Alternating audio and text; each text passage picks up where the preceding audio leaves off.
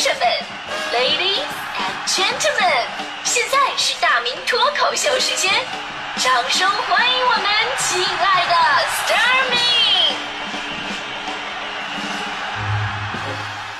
好，欢迎各位来到今天的大明脱口秀，我是大明。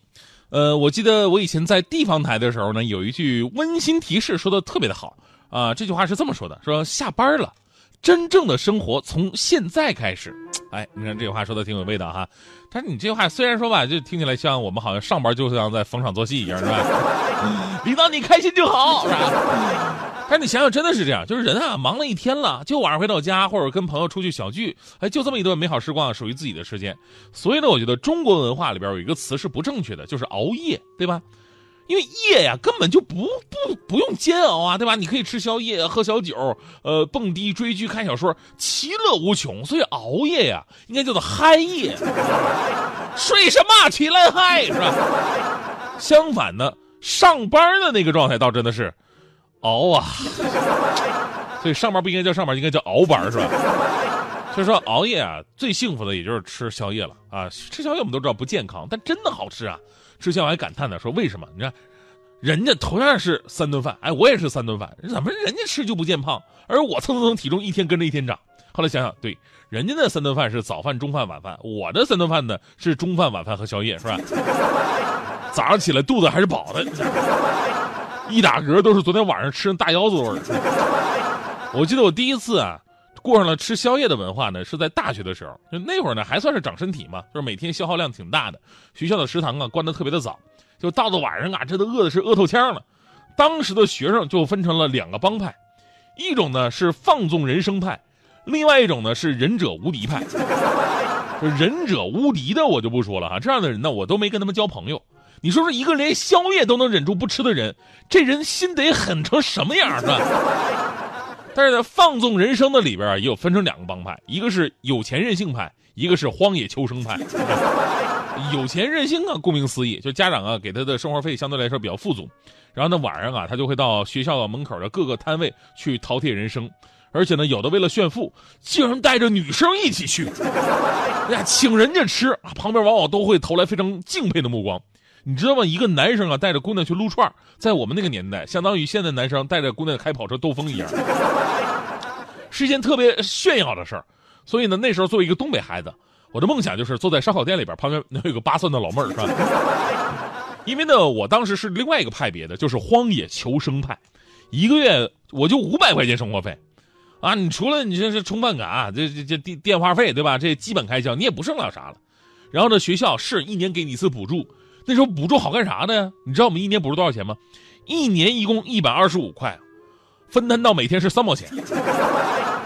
所以啊，当晚上特别饥饿的时候，基本上我是看着什么吃什么。从晚上十点开始，一直到十一点半熄灯，你就看吧。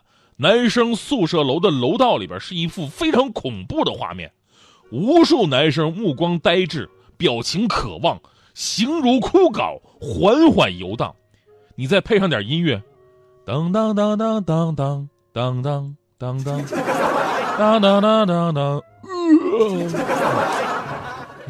植物大战僵尸里的僵尸一模一样，啊？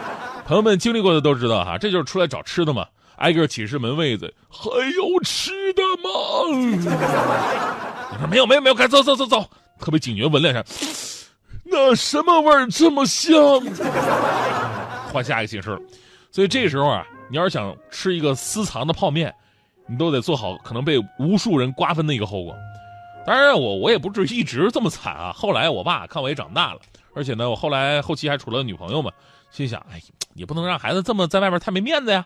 于是我爸特别的豪爽，有一天呢，就跟我说：“哎呀，儿子，我看你也挺不容易的啊，做父亲的不能让你受苦啊，我打算每个月给你。”多一点的生活费，也对人家姑娘大方一点。说我爸从兜里啪拿出了钱，拿去挥霍吧。当时我特别激动啊，热泪盈眶，从我爸的手里边接过了下个月的生活费，一共五百五十块钱，就加了五十块呀。但是那会儿吧，多十块钱觉得很幸福了。当天呢，我就带我女朋友到那个学校门口，我也体会一下这个被人羡慕的感觉。我看学校门口有卖那种什么烧烤啊。呃，烤串啊，炸串啊，烤冷面呢。哎呦天哪，我真的是打开了自己世界观。我第一次看到学校晚上的外面是这么琳琅满目。哦天哪，原来外面世界这么精彩。Oh my god！哦哦天啊，炸炸的这是，啊还冒烟呢，还看。哎呀，我想我吃什么呢？哎，旁边有一个那个卖鸡蛋灌饼的摊子。哎，我说这个东西好像看起来能吃饱啊，这个就多五十块钱，我当然得奔着实惠的去。于是我当时我就领着我女朋友往那一坐，我说：“老板来俩饼啊！”老板熟练开始操作。这时候啊，女女朋友挺不好意思的啊，也不好直接跟老板说，就偷偷的问我说：“嗯，我想要个加长的，行不行？”我说：“加长的没问题，我跟老板说。”于是我走到老板面上，老板，我女朋友说了，她想要个加长的，你这玩意儿最能最多能弄多长？这个啊，加加长一点。这个老板都愣了，什么玩意儿？什么要求？我说这很难吗？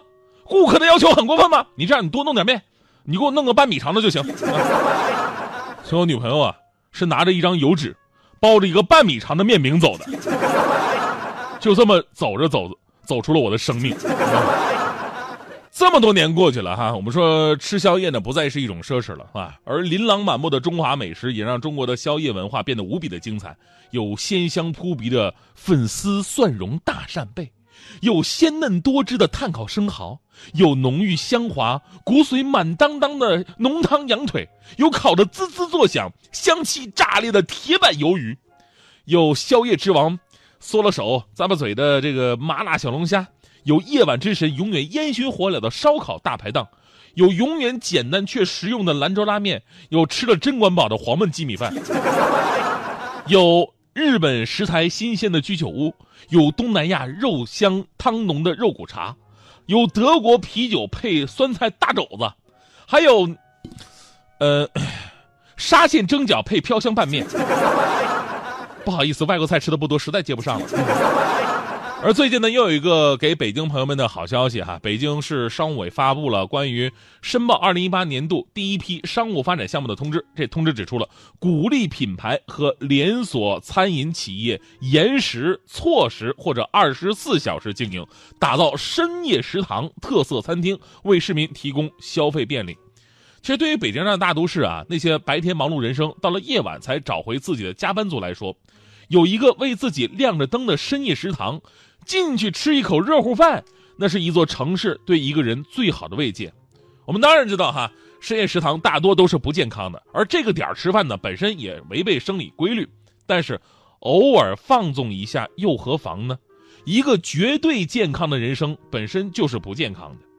我们对于宵夜的爱啊，不是说哎这宵夜的品种有多丰富、色香味美，而是那些年坐在你身边吃着宵夜的人，你们聊过的故事。喝过的酒，唱过的歌，笑出来的泪，哭过来的伤，那些你不曾珍惜的夜晚不再拥有，那些你想再来一次的爱，拿着半米长的大饼早已远去。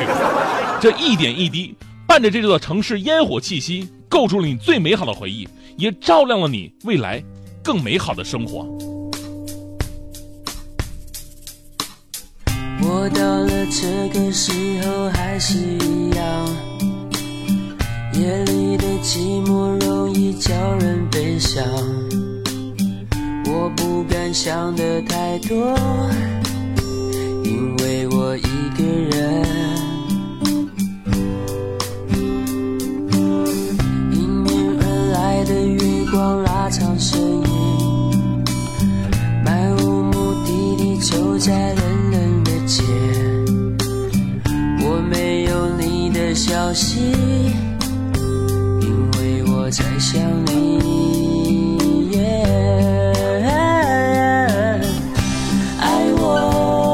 就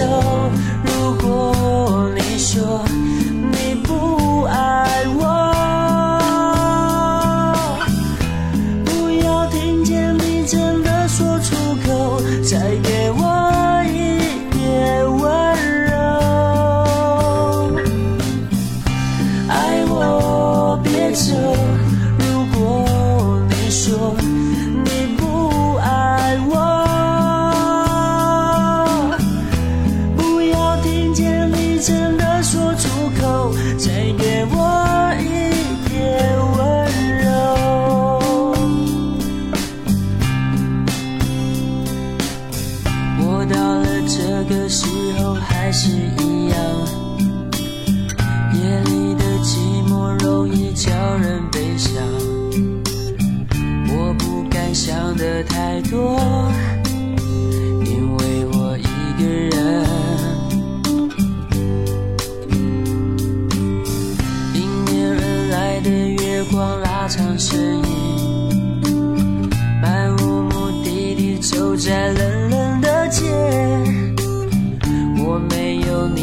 消息，因为我在想你。